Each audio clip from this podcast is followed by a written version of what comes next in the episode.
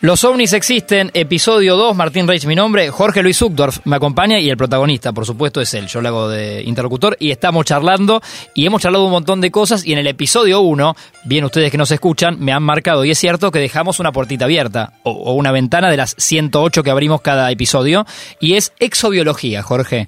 Es ¿Cómo una- es esto? Es una puertita que dejamos abierta y que vamos a intentar dejar más abierta todavía porque no va a ser posible cerrarla. Que es. eh, la exobiología es la nueva búsqueda de vida en el espacio. ¿Qué es la primera pregunta que vos te harías para buscar vida en el espacio? Uh, eh, vida en el espacio. eh, no tengo ni idea. Si vos tenés que buscar autos, ¿cuál sería la primera pregunta que te harías? De- precios. eh, Si yo te digo, diferenciar que son autos de personas caminando y caballos. Claro, me haces, me haces pensar con eso. Es rebuscada tu pregunta, ¿eh? Me gusta que me hagas pensar así, pero no te, me está sacando del sistema. Es la idea. Bien. En, este, en estos temas, justamente lo maravilloso de esto es que nos tenemos que hacer preguntas Ins- que nos casi abran insólitas. a otras preguntas totalmente diferentes. Sí, entonces repetime la pregunta inicial con La lo de- pregunta es, eh, ¿qué es la primera pregunta que tenemos que hacernos para buscar vida o para buscar cualquier cosa? Eh, primero, si estamos convencidos de que la hay o está mal. Yo tenía una pregunta Ya anterior que estaríamos está convencidos, bien. vos me decís. No, yo te preguntaría qué es la vida. Uh. Decí, decí que estos podcasts, eh, por suerte, duran cá- cápsulas más o menos de 20 minutos. En 20 días lo Si contestamos. no, estaríamos, sí, eh, haciendo toda nuestra vida acá adentro. Eh, y decime vos, Jorge, que es sos el especialista. complejo. Yo lo hablé con mucha gente y una de estas personas, que fue un colombiano, un astrónomo colombiano, me dijo, para nosotros eh, plantear qué es la vida hay cientos de maneras de plantearlo y de definiciones, pero la que nos sirve para buscar vida en el espacio es nosotros decimos que vida es todo elemento que puede transmitir su ADN a un nuevo elemento. Bien, ahí está, me diste una definición ahí al, al que pie. te sorprende, Cortita, ¿viste? Porque no lo pensás.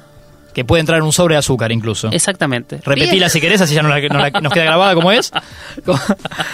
Eh, la vida es todo elemento que puede transmitir su ADN a un nuevo elemento. Listo.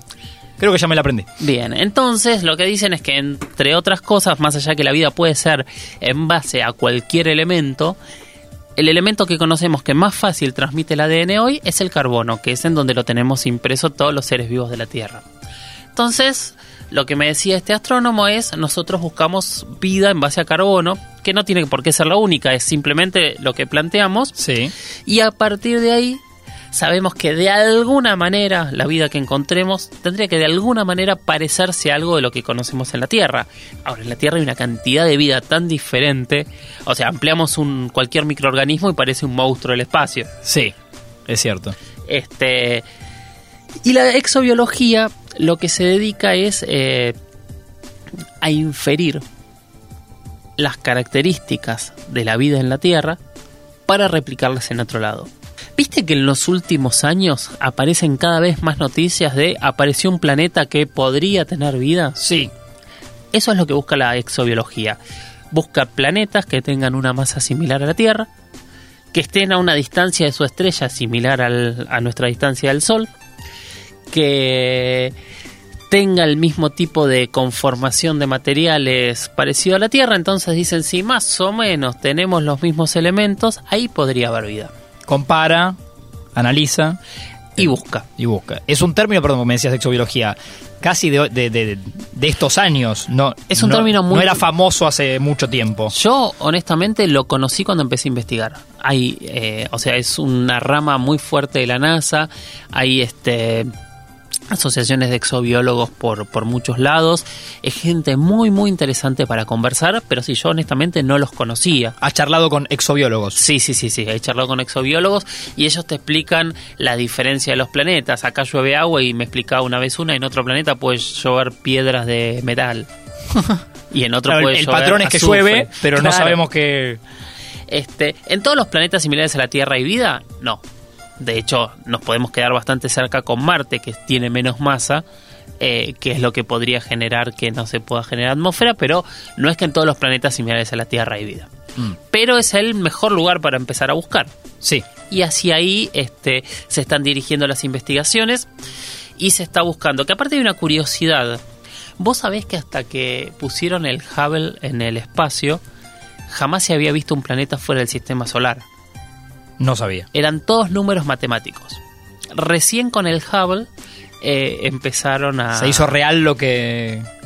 Se hizo lo- real... lo- los números que tenían. Sí, sí, se hicieron real parte de los números. Bueno, y hoy se busca, se busca en, en- en- en- en- en lunas de diferentes planetas del sistema solar que tienen la misma masa de la Tierra, se busca en estrellas relativamente cercanas, viste que cuando te hablan de una estrella te hablan, está a X cantidad de años luz. Sí, que nos quieren entender que está como acá nomás. En- Encontramos una que está más cerca. Claro, Y y uno que- piensa que está acá. eh, Y que es una el piso locura. 12. O sea, que también es el error con los años luz, que muchas veces este, vos pensás que cuando hablas de años luz, hablas de una medida de tiempo. Y en realidad es una distancia, es cuánto tiempo tardarías en, a la velocidad de, de la luz en llegar a ese lugar. Entonces estamos hablando por ahí, hay estrellas que están, no sé, a 10 años luz. Sí. Tardarías 10 años en llegar viajando a la velocidad de la luz. Que no estamos ni a la mitad de la velocidad de la luz para llegar. Mm. Entonces, estamos lejísimos de todo. Ese es otro de los problemas con la teoría de si los ovnis son extraterrestres. Había un astrónomo también en México que escribió un libro que se llama ¿Por qué los extraterrestres no, no están en la Tierra? Y él decía, somos una aguja en el pajar. No es tan fácil que nos encuentren. Bien, está bien. Ahí pensado desde la cabeza de. Se puso en la cabeza de un extraterrestre. Exactamente. Él aseguraba que para él vida había, pero llegar a, Para decía, para- claro. a la punta del sistema solar, en la punta de la galaxia, en la punta del universo. Y entrar en Buenos Aires. Claro. Claro. Con todo el tráfico de la mañana. Sí, hay que ver a qué hora llega y Claro. se puede combinar subtes con un montón de No, cosas. no, que- problemas que se va a encontrar cuando llegue, ¿no? Sí, sí, sí, sí, que hay que entenderlo. Parte. Y la sube necesitas ahora. es cierto. Pero bueno, ahí empieza todo este planteo y la búsqueda. Hoy han encontrado una gran cantidad de planetas donde podría haber vida y desde la distancia que estamos se los investiga. De hecho, esta curiosidad que la luz que nos llega por ahí este, la emitió el planeta hace 100 años, 200, 300 años. Por ahí nuestra, nuestra, hay alguien en otro planeta, en otra parte de la galaxia haciendo lo mismo y está diciendo la Tierra podría haber vida, pero está viendo este, una emisión de luz de hace mil años. No, y me parece. Parte de lo increíble es que hay un montón de, como decís, de especialistas y tipos grosos en la materia que en el día a día se hacen este tipo de preguntas todo el tiempo al aire, ¿no? Claro. Y entre ellos en una mesa de para eh, sugerir preguntas y ver qué investigan. Claro. ¿Por qué Tienen que hacer ese ejercicio, ¿no? Ese ejercicio se hace constantemente. ¿Y por qué hablamos de esto? Porque hablar del fenómeno extraterrestre no es este algo que esté fuera de la ciencia o fuera de los ámbitos formales. Todo el mundo, todo el mundo, en todos los ámbitos, más formales o más informales, este, necesita responder esto. ¿Hay vida en otros planetas? Ahí está el teorema de Fermi también. La teoría de Fermi habla de que si hay X cantidad de galaxias, eh, si por cada galaxia hay un 1% de planetas, y etcétera, etcétera, y habla de que debería haber más de 100 millones de civilizaciones. Pero son números. Sí. Nosotros no sabemos cómo se inicia la vida, ergo no sabemos si es una cosa totalmente obvia o totalmente compleja. Espero haber cerrado la puerta, pero creo que la terminamos abriendo más. Y bueno, es parte de, de tu mundo, Jorge. eh, esto de, de que cada cosa que explicamos abre más puertitas. No es, no es tu culpa. No. Igual hoy tenemos otro tema para hablar que tiene que ver con esta supuesta llegada. A ver. Vamos a hablar de los crash. Crash, de golpe. Sí, ¿Viene Crash o no? sí, son los objetos que se parece que han caído en la Tierra. Estas historias que escuchamos también, así como 4 de la mañana en un pueblo en México, Sí, cayó algo sobre una casa. exactamente. Y bien. Son historias que volvemos a la conspiración, son historias que son difíciles de comprobar en algún punto y en otros son muy muy comprobables y son historias que eh, la gran historia, volviendo al, al, al- al post anterior, es la de Roswell. El 2 de julio de 1947, en un rancho en Nuevo México, cayó un objeto. Destruyó un granero, eh, se incendió, eh, fue la policía local, fue la Fuerza Aérea. Eh, la primera noticia en, en, en la prensa dijo que era un platillo volador. Al día siguiente un general lo desmintió y dijo que era un globo, un globo aerostático y que había fragmentos del globo por el lugar. Y a partir de ahí fueron las dos teorías en paralelo de es un ovni, es un 2 de julio de 1947. 2 de julio de México, 1947. en- ¿De madrugada esto creemos o se sabe, no sé, Fue la noche. a la noche? Este, no, en Nuevo, Nuevo México, en Estados Unidos. Nuevo México. Ahora, sorprendentemente, el caso Roswell, que después se cuenta, está toda la, la leyenda urbana, las teorías que terminan con, Desató un montón de cosas. con todas esas películas donde es- termina estando como el día de, de la independencia la nave en el área 51 y, Sí. y nos salva. Todo eso en teoría viene del caso Roswell. Todo eso viene del Es caso Roswell. desató eso. Y ahora al final vamos a hablarlo porque hay una teoría más fuerte de eso que te lo tiro a a penitas que se llama retroingeniería. Y es que de esos objetos ha salido gran parte de la tecnología moderna que nosotros tenemos hoy. Ahora, ¿es el único caso Roswell? No. Han ha habido un millón de... Por lo menos, o no un millón, pero por lo menos hay 35 denuncias de objetos caídos que no se sabe qué son. Y la primera pregunta que me surge es, ¿por qué Roswell nos quedó grabado? es el primero que se denuncia es Estados Unidos y es este y ha tenido una difusión mundial. Nosotros acá, por ejemplo, tuvimos un mínimo de dos objetos que cayeron en Argentina y que no se sabe qué son. Los dos objetos fueron en Salta. Ambos en Salta. El primero fue en 1977. En la Mismo año creo que me comentaste en el episodio 1 de Brasil. Es cierto. Yo busco patrones, no sé Jorge si es está bien, cierto. No lo, no, sabés que no lo había pensado, pero es cierto. pero que me dijiste en un pueblo de Brasil, lo, lo que hablamos eh, 1977, que quemaba a la gente y hablaste con todos allá. Eso Es fue cierto. 1977. Y esto en Salta también. Esto en Salta fue en 1977 también. Qué impresionante. No me había dado cuenta. Vamos anotando patrones mientras charlamos. Vamos anotando pa- patrones. Esto es en la frontera entre Orán y Tarija. La gente estaba. Estoy chequeando lentamente la fecha por las dudas. A ver si... ¿Te sorprendí? Me sorprendiste Bueno. mucho. Igual, sabes que tengo otro que también es de la misma época. Eh, la gente estaba en el pueblo. De golpe ven unas luces pasando por arriba de sus cabezas. Choca contra una luz. Y el objeto se cae contra una montaña en medio de. eh, de, de- de- A lo lejos. zona- a lo Es- lejos. Bien. Y explota. Intentan entender qué es, intentan averiguar qué pasó. Y un grupo de gente decide hacer este, una travesía que creo que duró más de 24 horas hasta el lugar donde cayó el objeto para ver qué había. Cuando llegaron el lugar estaba vallado por militares que hablaban en inglés. No los dejaron pasar. En Salta. En la frontera la entre Salta y Bolivia. Bueno, entre Salta y Bolivia, militares que hablan inglés, ya me, me parece una... Es pintoresco. Es pintoresco. Y lo que cuentan es que bajó un avión carguero que dicen que tenía bandera de la NASA. Incluso hay algunos artículos periodísticos que lo confirman. Se llevó algo y nunca más supimos qué es. Lo que cuentan es que terminó derribando gran parte de un cerro que se llama el Cerro El Zaire y que nunca supimos qué es. Y tenés cientos de testigos de toda la gente que vio el objeto pasar por arriba de Orán y cayó. Vio una luz, vio caer. Sí, No, y lo último me parece también impresionante, que es que me decís que se llevaron algo se llevaron algo. y ahí quedó. Vamos- Es- hasta ahí sabemos. Hasta ahí sabemos. Vamos a tratar de derribarlo con. O, o sea, sin demasiada teoría. Podría haber sido, no sé, una prueba misilística. Puede. Perfectamente estaban. Había ejército y se llevaron lo que, lo que había. También puede haber sido un objeto que se cayó o que lo viniesen siguiendo este y sabían que Por entraba eso y llegaron por rápido dentro de todo. Porque De alguna manera llegaron. ¿Es la primera vez que ocurre esto? No.